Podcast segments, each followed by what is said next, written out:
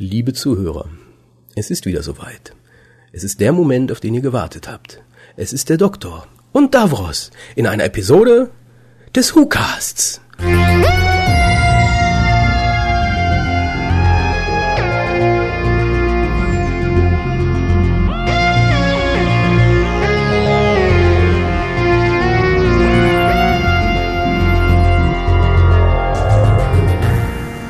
Studio des WhoCast heute ganz überraschend für all diese Zuhörer, denn in dieser Konstellation hat es das schon lange nicht mehr gegeben.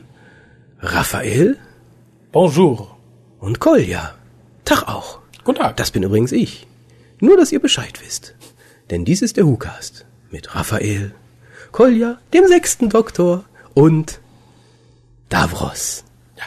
Sehr Viel schön. Spaß. Ah. Das, das musst du jetzt immer machen. Das war großartig. Nein, war es nicht. Nein, ich weiß. Aber es war mal was anderes. Ich habe diesen komischen Saft getrunken und danach. Ja, äh, mal ein Tupp von uns. Hohes C, heimische Früchte, Apfelpflaumen. Not good. Yes, don't buy. Buy something else. Tastes like piss. Nein, schmeckt noch schlimmer. Und Kolja muss es wissen. Oh, darf, darf ich, darf ich, Ja, darf bitte, ich? Oh, bitte. ich möchte mal, ich möchte. Du Ja, machst das bitte, bitte. immer. Denn ähm, es gibt so ein paar Punkte, die der Raphael am Anfang immer runterbetet. Ähm, das wollte ich jetzt mal tun. Und zwar sind das so diese ganzen Kontaktmöglichkeiten und ähm, sonstige Möglichkeiten, wie ihr uns oder euch das Leben zur Hölle machen könnt. Und zwar könnt ihr uns die Hölle heiß machen, indem ihr uns einfach anruft und Nachrichten hinterlasst. Keine Sorge, wir gehen nicht direkt dran. Also nichts Schlimmeres gibt es als zu erwarten. Ich rufe jetzt beim Anbo Mailbox an und plötzlich, hallo, wie kann ich dir helfen? Und, Das wär's mal, oder? Genau. ähm, also lasst euch überraschen. Vielleicht gehen wir doch spontan mal dran. Es ist die Telefonnummer 0211 58 zweimal die 0 85 951. Also wie ihr seht, da ist ein Zahlendreher drin. Erst die 58 und dann die 85. Lasst euch davon nicht durcheinander bringen. Äh, dann gibt es diese merkwürdigen... Wibbly-wobbly. Wibbly-wobbly, timely-wimey, fuck. Äh, ja, dann gibt es etwas, das nennt sich Tweets. Das sind so kleine merkwürdigen Nachrichten, die der Raphael meistens schreibt. Ich bin da auch angemeldet, aber ich tue das nicht. Und zwar ist das Twitter. Da erreicht ihr uns unter www.twitter.com slash whocast. Ganz überraschend. Hätte ich nicht mit gerechnet. Dann, das ist aber das zentrale Objekt der Begierde, ist es das Forum drhu.de www www.drwho.de slash Forum. Dort wird ja zum einen über uns, zum anderen mit uns und zum anderen gegen uns diskutiert. Ähm, schaut mal rein, ist ganz witzig dort. Wir sind ein freundlicher, friedlicher Haufen. Kein böses Wort fällt dort. Ihr könnt uns aber auch einfach E-Mails schicken und das tut ihr dann am besten an info.hucast.de. Ich habe ja letztens wieder gelernt, solange irgendwas davor steht, at hucast.de landet das trotzdem irgendwie bei uns. Genau. Solltet ihr aber nicht tun, werden wir nämlich nicht wirklich entdecken können. Ja, dann, oh, ganz wichtiges Thema. Wir sind ja, ähm, wir sind ja, wie soll ich sagen, visually challenged. Zum, wir, zum einen reden wir ja nur zu euch und ihr wisst so halbwegs, wie wir aussehen, aber wir wissen nicht, wie ihr ausseht. Und deswegen ähm, hoffen wir natürlich, neue Bilder für die Fotowand zu erhalten. Mich freut das vor allen Dingen deswegen, weil ich ja eher seltener Zeit habe und ab und zu mal nachgucken kann, was es denn da so wieder an komische Menschen gibt, die sich den Schmarren anhören, den wir hier produzieren. Also schickt bitte Fotos für die Fotowand. Mm, Ja, und ich vergaß, wir versuchen das Ganze ja auch als ähm, Heiratsmarkt Ja, aufzuziehen.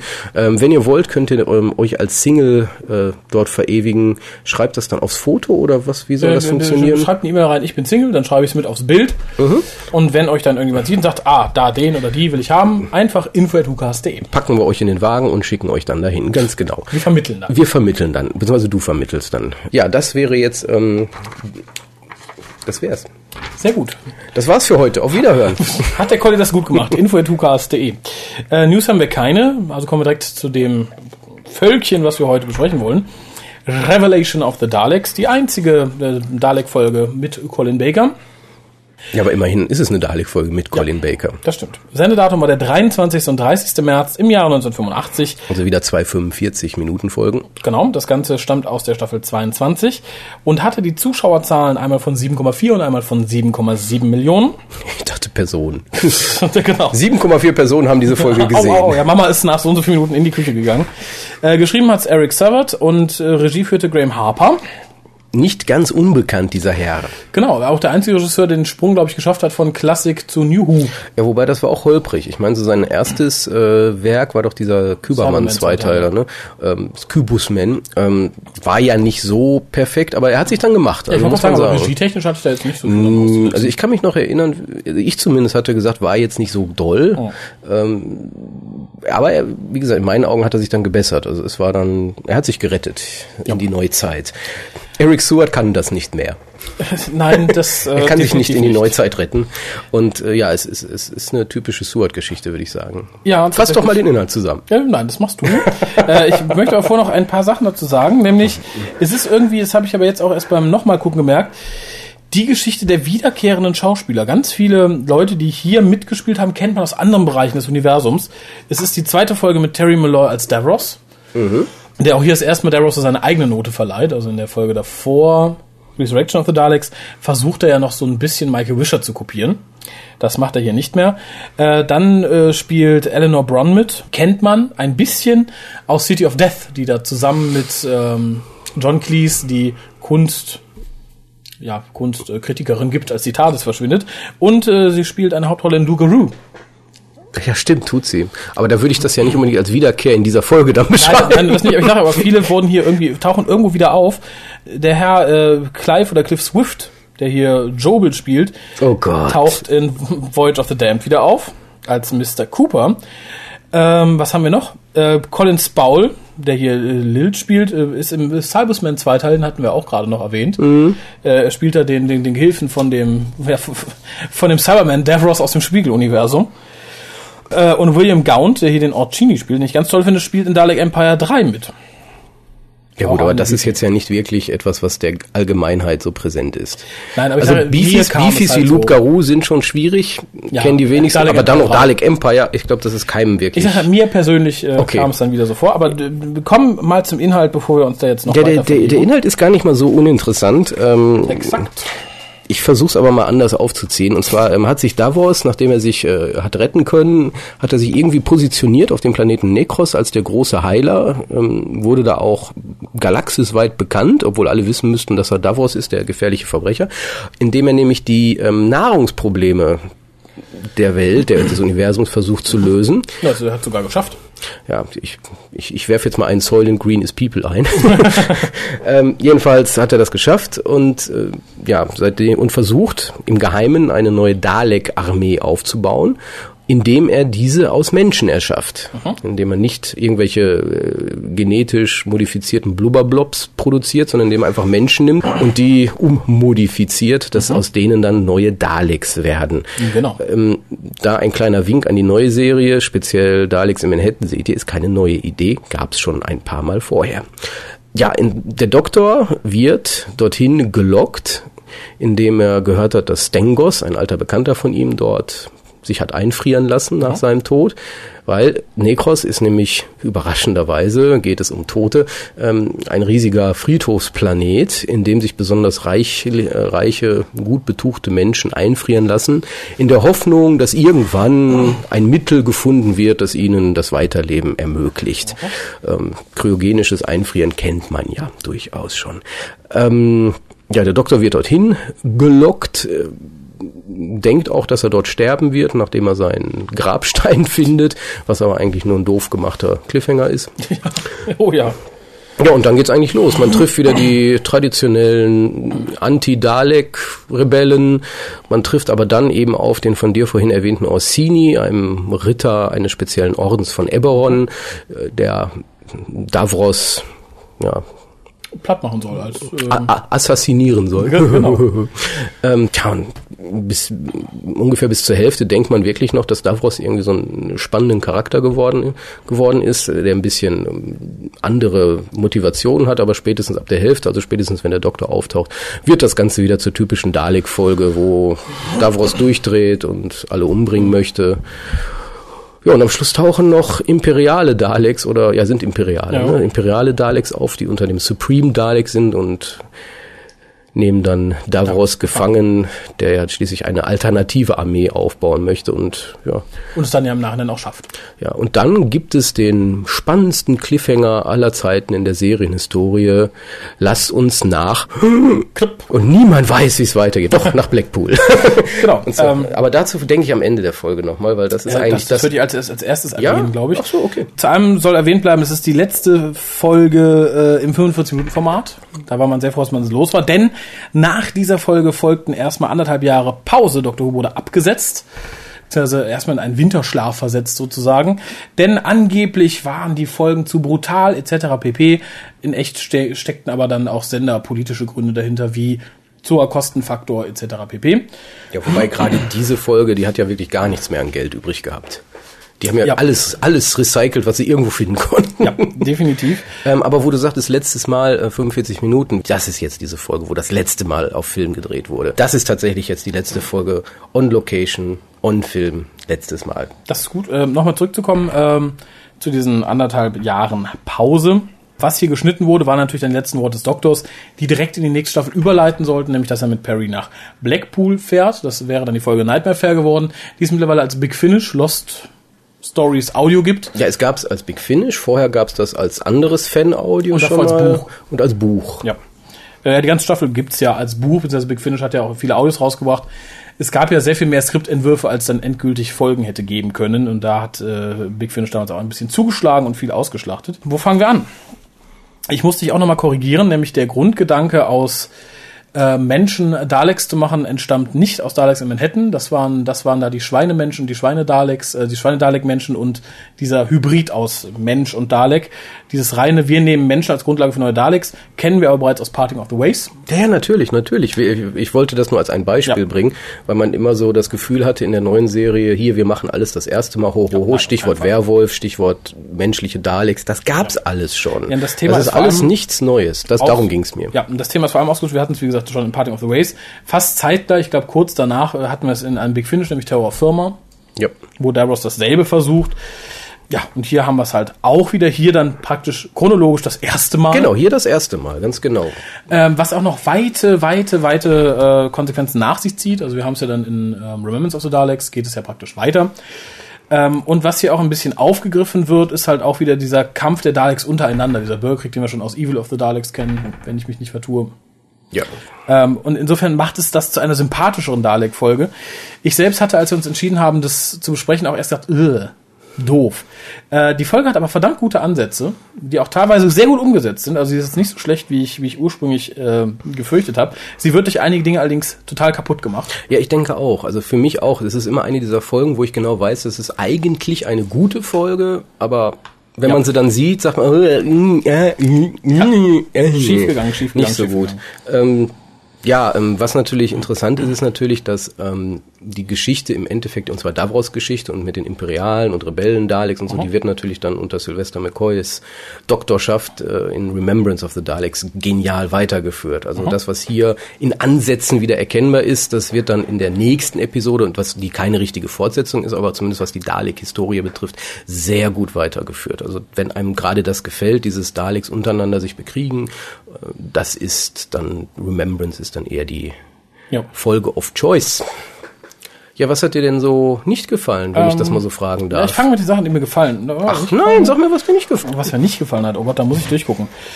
Äh, da, da, da, da, da, positiv wurde. Oh, das, was mir am allermeisten nicht gefallen hat, war äh, Jenny Tomason, die als äh, Tanzambika nicht nur Tanzambika, schlecht oh ja. besetzt, sondern auch schlecht gespielt, schlecht geschrieben war. Und ich weiß nicht warum. Eric Servert ist mir ja generell ein, ein ziemlicher Unsympath. Sprich immer auf Jonathan Turner an und so eine Dreckschleuder hast du deinen Lebtag noch nicht erlebt. Ich frage mich nur, er hat es hier geschafft und er schafft es auch in seinen anderen Drehbüchern immer mal wieder, Charaktere zu schreiben, die noch unsympathischer sind als er. Und das hier ist hier auf die Spitze getrieben. Wie gesagt, Tanzebika ist nur so der, der Hauptpunkt, diese nörgelige, hässliche kleine Kuh, die diesen Kerl mit dem Toupet total liebt. Wie hieß er noch? Ähm, Jobel. Jobel, genau, äh, ihm hinterherrennt. Er ist genauso ein Unsympath, aufgesetzt. Ich, ich finde die Sache mit dem Toupet ganz sympathisch, dass es überall zurechtrückt und so und nett. Unsympathen ohne Ende. Ich weiß nicht, ob der Versuch einfach gescheit ist, den, den Charaktere dadurch Tiefe zu verleihen oder ob es Das, Absicht dadurch, dass sie war. hässlich sind. Ja, hässlich und doof und ach.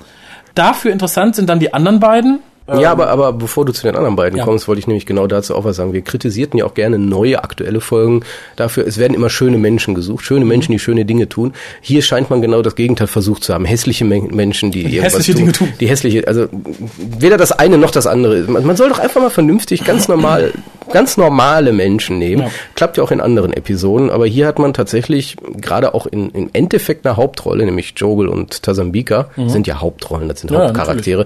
Ähm, Menschen, die ich mir nicht ansehen möchte. Nicht wirklich optisch ansehen, sondern ich will, möchte nicht, die nicht als Schauspieler Ja. sehen. Ich will die nicht. Ich will den Charakter nicht sehen und ich will die Darstellung nicht sehen.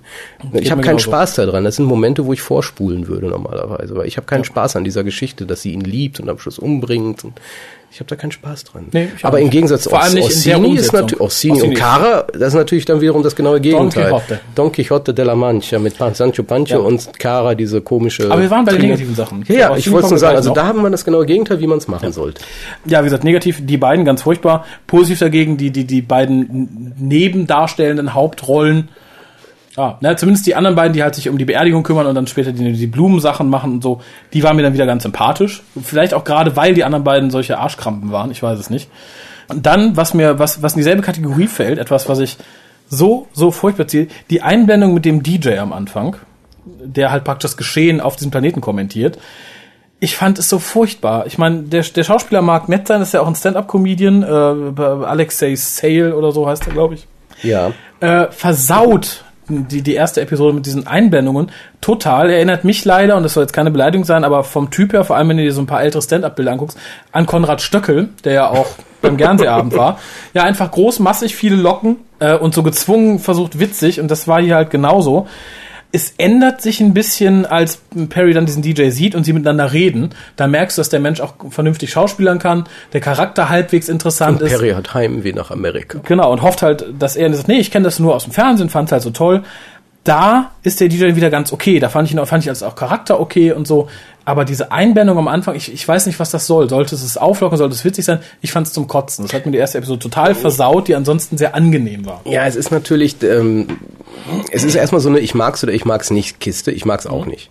Also ich finde sowieso diese ganze Idee, dass dieser DJ den Toten Musik vorspielt und Nachrichten, damit die Gehirne nicht absterben. So, darum geht's ja im Endeffekt. Ja. Das ist ja die storyinterne Begründung für total Banane. Also Ja. Ich habe selten auf etwas Dümmeres gehört. kann, ja, aber viel- das, das wiederum ist eine, da muss man ein bisschen in die Metaebene gehen. Das sind hier Seward und Harper, die das äh, geil finden, wenn man so eine Art überirdischen Erzähler hat, der über den Dingen schwebt, der einfach kommentiert. Das kennt man auch aus alten griechischen Dramen, Ja, dass, dass du halt irgendwelche Charaktere hast, die immer so über den Dingen stehen und Dinge von sich geben und äh, da, diese, das haben die da einfach integriert, genau Ja, wie das diese, das, das hatten wir auch schon bei Vengeance on Varos, dieses, äh, das, das, da war ja dieses Pärchen, was Ja. genau diesen Job hatte und genau das ist es jetzt hier auch.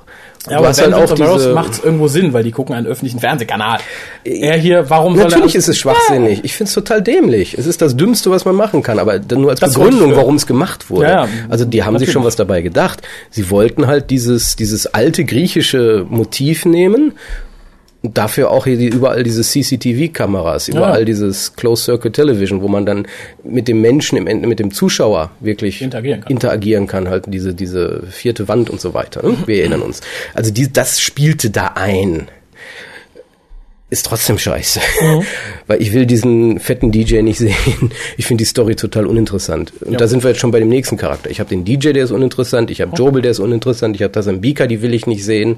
Äh, da- Darunter leidet halt so ein bisschen die gesamte Folge.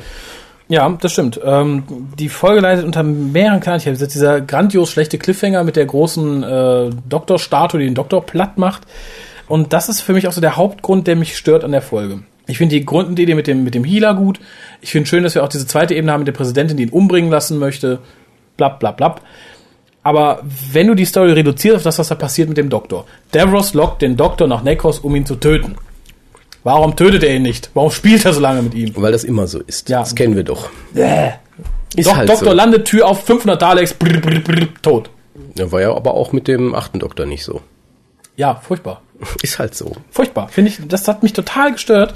Nein, das ist, er ist halt dieser Bösewicht, das kennt man doch, und die Guten sind genauso. Die wollen halt, dass, dass Gegenüber leidet und merkt, so, ich habe dich jetzt besiegt und die wollen die Bestätigung. Das ist bei Megamind so schön. Musst du gucken, ist Ja, echt gut. Weil der, der Böse besiegt den ja, den Guten, theoretisch. Ah. Der, der ist dann tot. Okay. Und auf einmal merkt er, was soll ich denn jetzt machen? Der ist jetzt weg.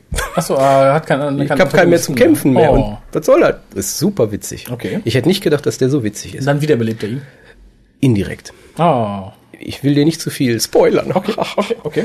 Äh, ich bin jetzt, ich habe fast nur positive Sachen jetzt noch. Ja, also positiv. Weil, weil die Scheiße so offensichtlich Nee, ist. nee, positiv ist ja auf jeden Fall der Charakter des Orsini. Ja. Und ähm, Seward ist ja so ein bisschen einer, der mochte auch wirklich diesen sechsten Doktor nicht so richtig. Mhm. Fand den immer total überzogen. Und ähm, mit Orsini und Davos haben wir ja zwei Charaktere, die eigentlich total gaga sind. Mhm. Also, weiß ich nicht, die sind völlig durchgeknallt eigentlich Ja, beide. aber die gut aber, aber zusammen eben nicht sich anschreien, wow, und ja, ich mach dich tot und bla, buh, sondern einfach understated nebeneinander sitzen, sich unterhalten, wo man genau ist, beide sind Psychopathen und beide sind eigentlich verrückt. Und das hat er ganz gut präsentiert. Also das ist eigentlich eine Kiste, die funktioniert sehr gut. Dieser Orsini-Charakter zusammen mit diesem Davros-Charakter. Sobald der Doktor reinkommt, ist vorbei. Ja. Ja, wobei- aber dieser Moment ist schön. Äh, Sabat ist ja ein Drecksack. Ich mag ihn ja nicht. Wie gesagt, er sagt auch viele böse Dinge, wenn man hinter den Rücken von Leuten und so.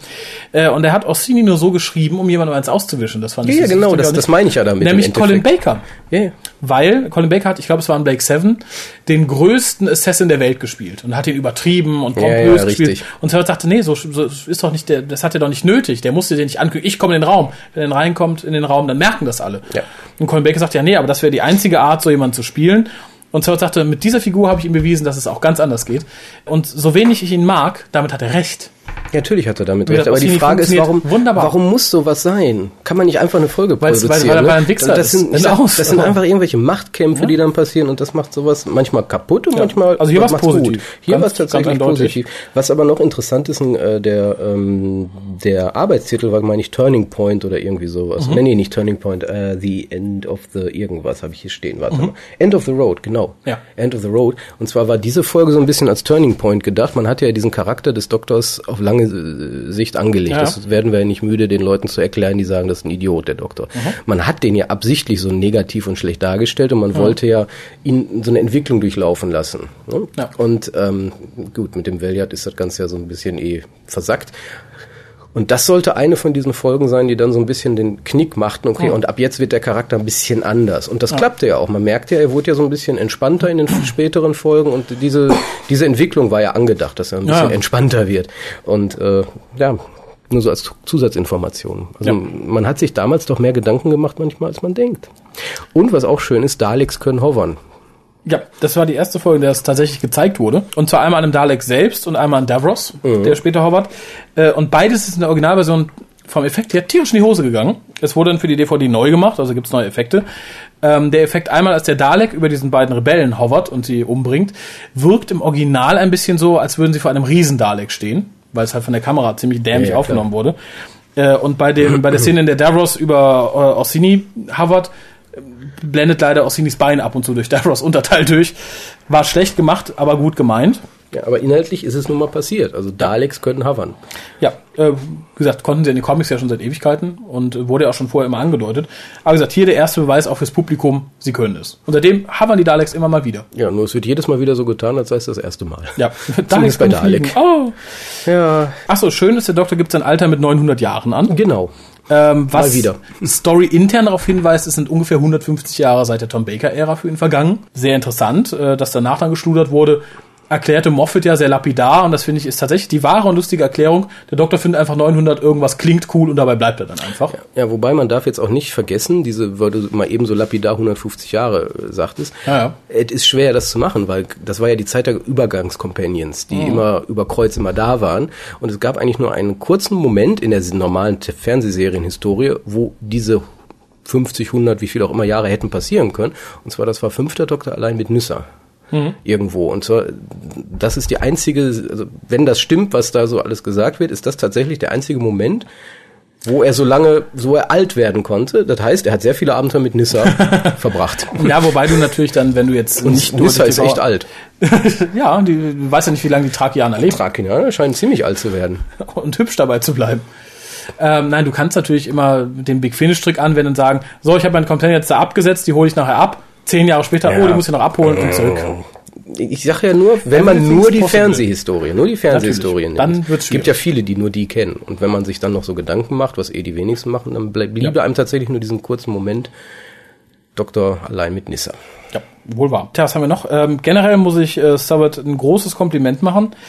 Ich finde, das Grundthema ist für die Zeit sehr ungewöhnlich äh, und für Dr. Who auch sehr ungewöhnlich. Dass das Thema Tod dermaßen ins Zentrum einer Geschichte gerückt wird, finde ich interessant und auch fast schon ein bisschen gewagt. Man redet hier über den Tod. Es wurde auch in einem Interview nochmal gesagt, es war zur Zeit nicht üblich, das so platt zu walzen im Fernsehen. Da starb mal jemand, dann war gut. Aber hier dann plötzlich über Begräbnisrituale, über kommende Tode und so weiter zu reden, fand ich gut. Natürlich schwach umgesetzt im Rahmen. Mehr kannst du damit natürlich nicht machen. Aber mutig. Für die Zeit mutig. Ja, auf jeden Fall. Wobei, es ist halt äh, auch hier wieder, ähm, das Thema ist natürlich aus Toten Essen machen, Nahrung machen. Mhm. Äh, frage ich mich, wie das funktionieren soll, wenn, wo sollen die ganzen Toten herkommen? Weil der Planet, da kommen doch eigentlich nur diese Superreichen hin, die sich einfrieren lassen. Also da, da ist so ein kleiner Haken in der, aber da muss man, glaube ich, Ja, nicht vielleicht haben wir nur die High-Class-Abteilung gesehen. Vielleicht haben die auch noch irgendwie, Das heißt, sämtliche Toten des Universums werden dahin gebracht. oder viele. Ich meine, wenn es ein ganzer Planet Und ist. genauso wie am Schluss hat der Doktor ja hier, guck mal hier, diese, Die, diese Soja, die Sojablume. die Sojablume, die bisher niemandem aufgefallen ist, auch dem Stengos nicht, der ja ein genialer Agrikultur-Fuzzi sein sollte. Also das sind dann so Kleinigkeiten, wo man sich ärgert. ah, nee, aber da sagt, vertust du dich, glaube ich. Nein, da vertue ich mich nicht. doch, ja, du hast eine kleine Lücke in deiner Argumentation. Du sagst, dem Stengos ist die Blume nicht aufgefallen. Ja, niemandem. Ja, aber die wussten, alle waren sich ja nicht bewusst, dass sie da Essen herstellen. Vielleicht wäre es ihm aufgefallen, wenn er sich über Essen Gedanken gemacht hat und nicht über Totenschmuck. Wenn, äh, sagen wir, in der Galaxis alle Hunger haben. Herrscht ja nicht mehr. Es hat ja keiner mehr Hunger. Ja, aber vorher schon. Ja, Vorher ist war vielleicht egal. nicht auf dem Planeten. En- Entscheidend ist aber auf jeden Fall dieser.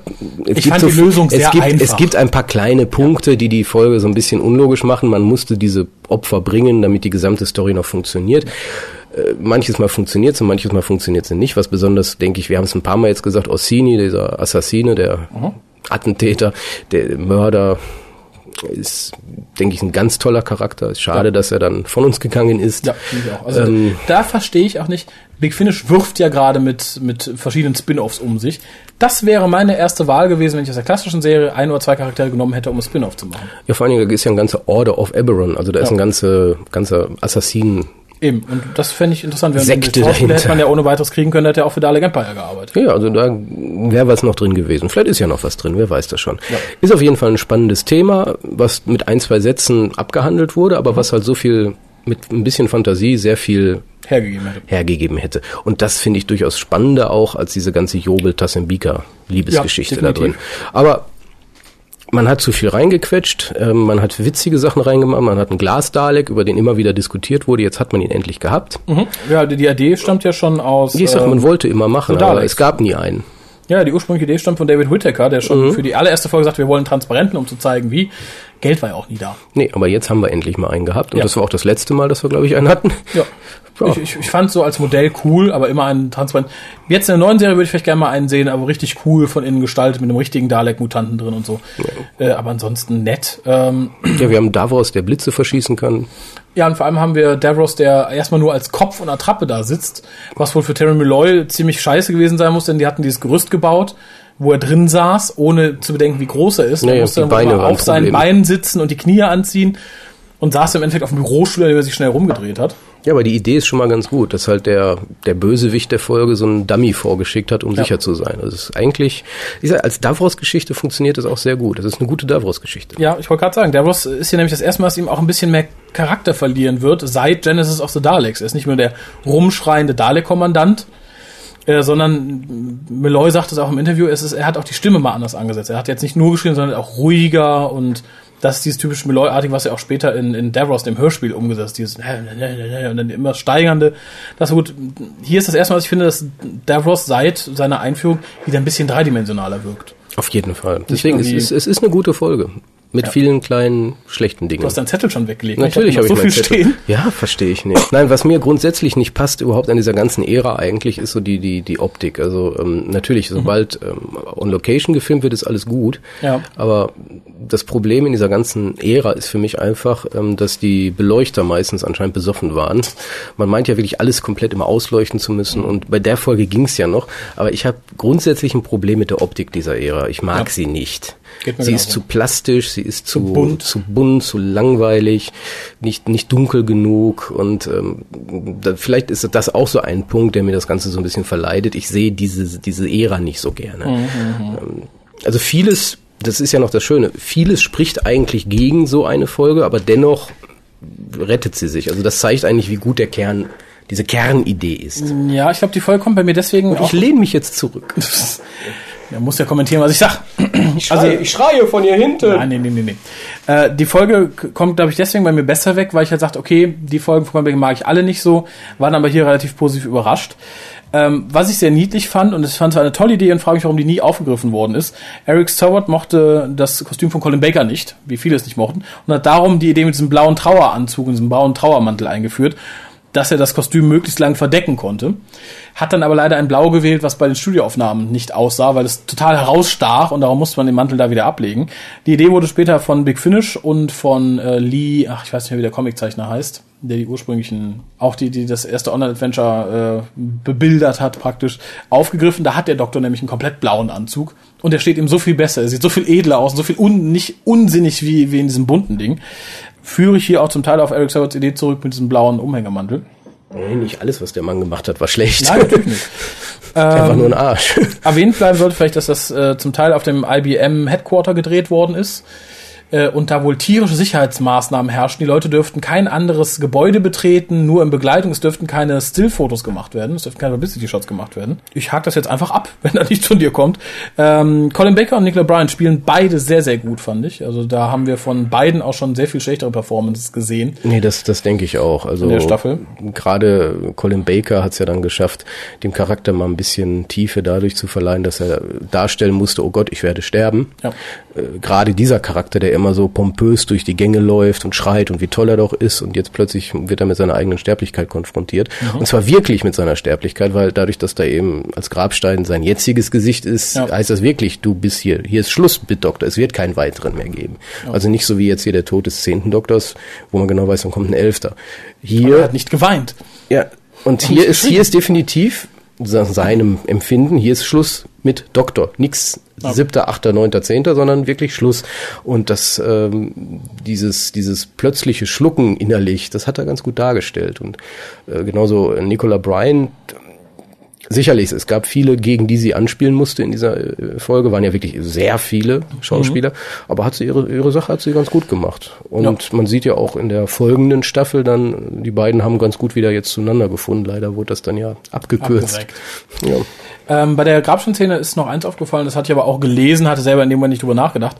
Eigentlich sollte Peri klar sein, dass der Doktor nicht von dem Grabstein getötet werden kann, weil wenn der Grabstein schon da steht, muss die Leiche vom Doktor schon im Grab sein, also muss er in der Vergangenheit gestorben sein, nicht da in diesem Moment. Das nur als Randbemerkung. Äh, generell finde ich, äh, man wirft ja oft vor, dass seit Davros existiert, die Daleks irgendwie nur seine Aufziehpuppen wären und so. Äh, ich fand, in dieser Geschichte wurden sowohl Davros, das haben wir schon gesagt, sehr gut eingesetzt, aber auch die Daleks. Ja, natürlich. Wurden nicht übertrieben stark eingesetzt, genau richtig dosiert. Und darum ist die mir fast mit einer von diesem Aspekt der sympathischsten Dalek-Folgen im Laufe der Jahre, weil teilweise haben wir wirklich Dalek-Folgen, da hast du keinen Bock mehr auf die Daleks. Hier fand ich es genau richtig dosiert. Es sollte vielleicht erwähnt werden für die Technik- und Optik-Freaks. Es war das erste Mal, dass neue Dalek-Chassis eingesetzt wurden. Ja, immer das und das letzte Mal, dass die Original-Daleks benutzt wurden. Genau. Danach wurden sie eingemottet. Genau. Ähm, beziehungsweise hier war es schon nicht mehr nur Original-Daleks, du meinst die dunklen, die dann die Original-Daleks ja, ja, genau. waren. Die wurden zum Teil aber auch mit neuen Teilen ersetzt und es waren praktisch Misch-Daleks. Mhm. Wie gesagt, nur danach hat man sich halt dann an das neue, an die neue Optik gewöhnt. Es fällt auf den ersten Blick nicht auf. Wenn man sie sind Kleinigkeiten, dann schon, Kleinigkeiten. Hier ist was gerade, aber die waren halt so viel einfacher aus Fiberglas herzustellen als ursprünglich. Was irgendwie typisch Eric Servert ist, finde ich, der Doktor hat relativ wenig zu tun. Wir haben viele Nebencharaktere, ja, ja, sicher. Orsini, die Präsidentin, die ja. Rebellen, ähm, wirkt hier sehr angenehm, weil wir hatten in der ganzen Staffel halt einen sehr vordergründigen Doktor, der viel zu tun hatte und viel machte und viel pompös. Hier tut es sehr gut, dass er fast die ganze erste Episode erstmal nur dahin läuft. Er macht ja nichts anderes. Nee, das, es, passiert, es passiert alles da, wo er nicht ist. Ja, und das, das tut der Folge in dem ganz gut. Es kann auch furchtbar ins Auge gehen. Das haben wir auch schon diverse Male gesehen. Hier funktioniert's. Großartigster Punkt für mich, es schneit. Eine der wenigen Doctor in denen es schneit. Überraschenderweise. Sollte ja gar nicht schneien. Nein. War ja nicht großartig. eingeplant. Die wollten ja auch eigentlich die Farbe Weiß als Todesfarbe benutzen. Wäre dann doof gewesen. Deswegen haben sie es in Blau geändert. Ja. Es sollte ja erst weiß sein. Finde ich, wie gesagt, wunderschön, führt zu einem ganz, ganz bösen Continuity-Fehler. Den Blinder mit dem Krückstock sieht, aber es ließ sich wohl nicht anders machen. Und zwar, als der Mutant am Anfang den Doktor angreift, wird das aus zwei Perspektiven gefilmt. Einmal der Doktor und dann natürlich andersrum Mutant? Genau, wurde dann aber tatsächlich wohl auf zwei Locations gefilmt, weil die ursprünglich neu, Aufnahmen neu machen mussten. Und dadurch hat man Schnitt, du siehst den Doktor, es schneit nicht, es ist hell draußen. Schnitt, du siehst Mutanten auf ihn zurennen, im Dunkeln, es schneit wie Sau. Schnitt und das springt dann im Hin und Her. Sehr lustig, sehr irritierend zu sehen. Wobei diese Szene auch eine ist, die ich beeindruckend finde, auch für Dr. Who, nämlich äh, Perry tötet jemanden, also diesen Mutanten, und der bedankt sich bei ihr, sagt ja danke, und er hat sie erlöst. Und sie kommt halt gar nicht drauf klar. Ich hätte mir da gewünscht, dass man das ein bisschen weiter fortführt. Ja, man musste sich ja um Tazambika und Jobel kümmern. Ja. Also die Folge wäre so viel besser, wenn man die gesamte Story um die beiden rausschneiden würde. Ja. Sehe ich genauso. Aber das war dann einfach zu viel. Und sowas dann auswählt, weil ich denke, wenn man schon das Thema Tod thematisiert, kann man auch den Umgang mit Mord vielleicht thematisieren. Wäre für die damalige Zeit vielleicht ein bisschen zu viel gewesen. Ich fänd's gut. Ich hätte es gut gefunden und es hätte auch in dem Moment gut gepasst, weil Perry ja wirklich fertig mit den Nerven ist. Was ich nicht verstand und ich fragte, ob das fortgeführt werden sollte, was ich nicht hoffe, es wurde ja später ein bisschen aufgegriffen mit Mel, nämlich der Doktor, der irgendwie an Perrys Gewicht rumkriddelt Ach das, ja. die ganz, was relativ oft kam. Niedlich war das nur, als äh, er sie wieder bemerkt, oh, du bist ja so schwer und so. Und sie sagt einfach nur, watch it, Porky. Das fand ich ganz nett. Ja, das ist aber, und da grätsche ich jetzt einfach mal rein. Ja, ähm, bitte, bitte, bitte. Das war auch so wie bei äh, Mark of the Rani, die ja, ähm, da ist die Rani ja Vegetarierin, überraschenderweise, weil Kate O'Mara Vegetarierin ist. Und ähm, hier auch, das sind halt so Dinge. In, der, in dieser Zeit hatten, glaube ich, die Schauspieler ein bisschen mehr Freiheiten, die Charaktere sagen zu lassen, was sie meinten, was besser ist und sie so zu formen, wie sie, sie meinten, dass sie richtig sind. Und das sind so Dialoge, die hätte niemand so geschrieben, kann ich mir nicht vorstellen. Ich denke, das ist relativ spontan entstanden. Ja, also gab es einen entsprechenden Dia es gab einen Dialog und den haben sie vermutlich angepasst. Und ich glaube, diese Freiheiten, die haben sie heute nicht mehr so sehr. Da gibt's dann Diskussionen, kann man nicht den Ja, Drehbuch und ändern und, steht hier und so und, so und, und- dann machen wir das so und und da ist sehr häufig, hör mal, ich fände das viel witziger, wenn ich das sage, ja, mach mal. Ist bestimmt witzig. Also da gab's viel mehr Freiheiten und an solchen Szenen sieht man das eigentlich. Ja, da gibt es noch später eine Szene, die ich ziemlich cool finde und äh, dafür finde ich auch Colin Baker ziemlich cool.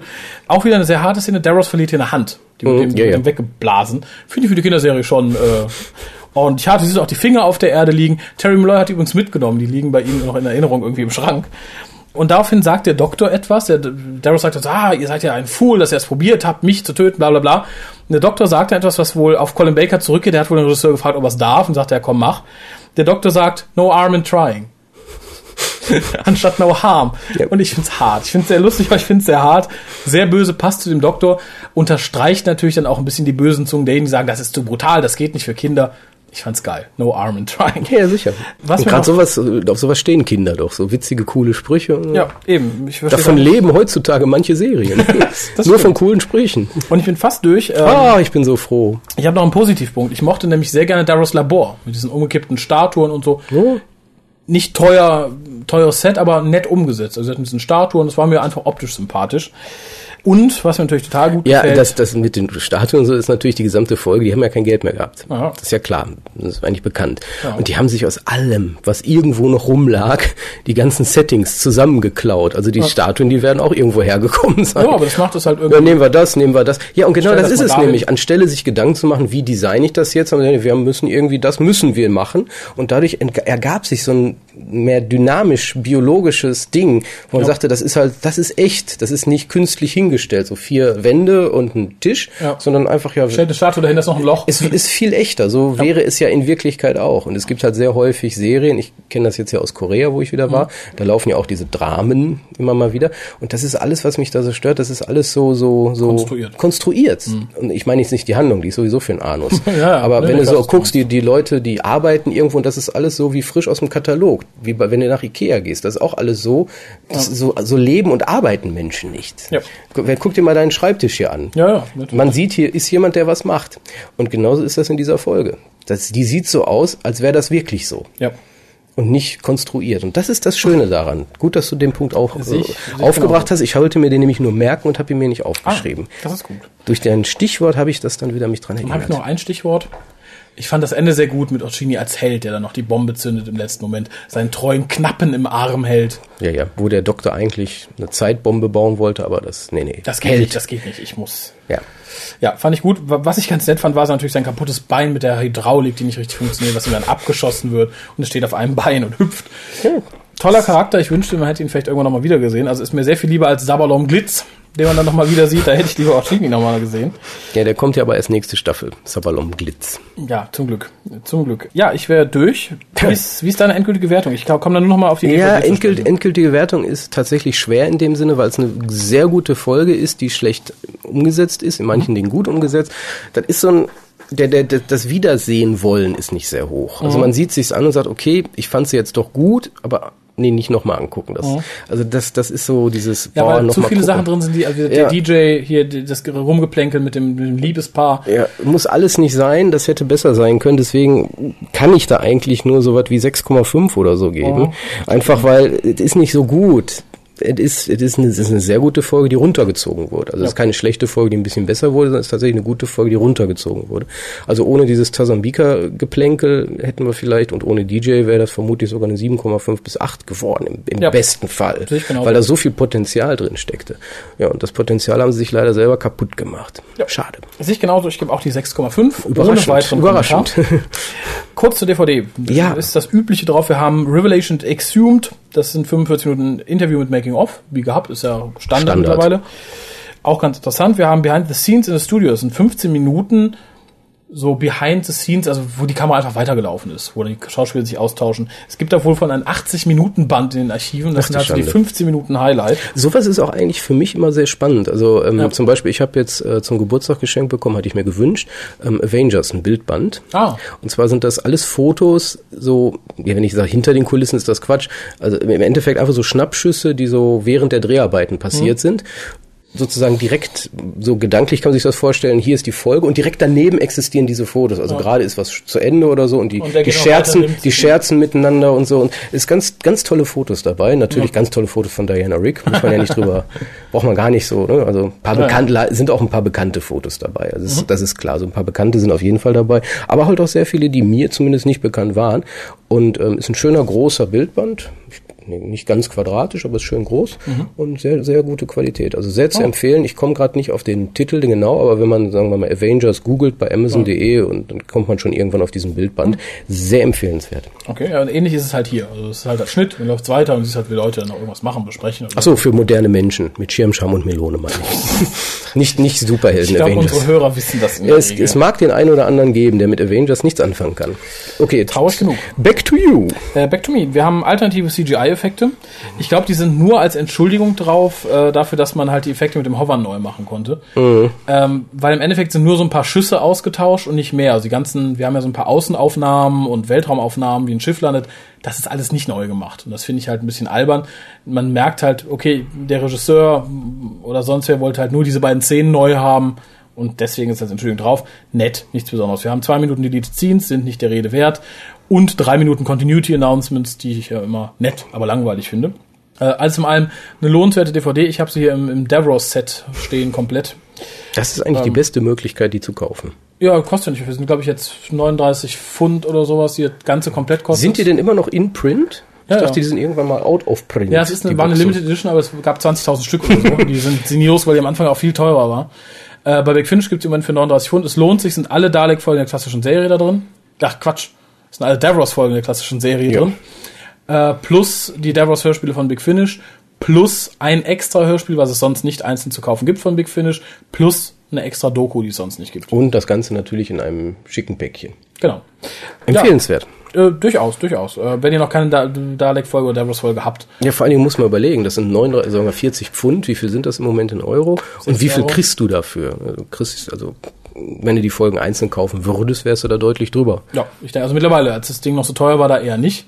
Ich denke, viele haben mittlerweile schon so drei, vier Folgen einzeln gekauft und dann Das ist die, immer das die Hürde natürlich höher. Ja. Es lohnt sich, weil vor allem die Hörspiele von ähm, Big Finish schließen ja so ein bisschen die Lücken zwischen den TV-Folgen.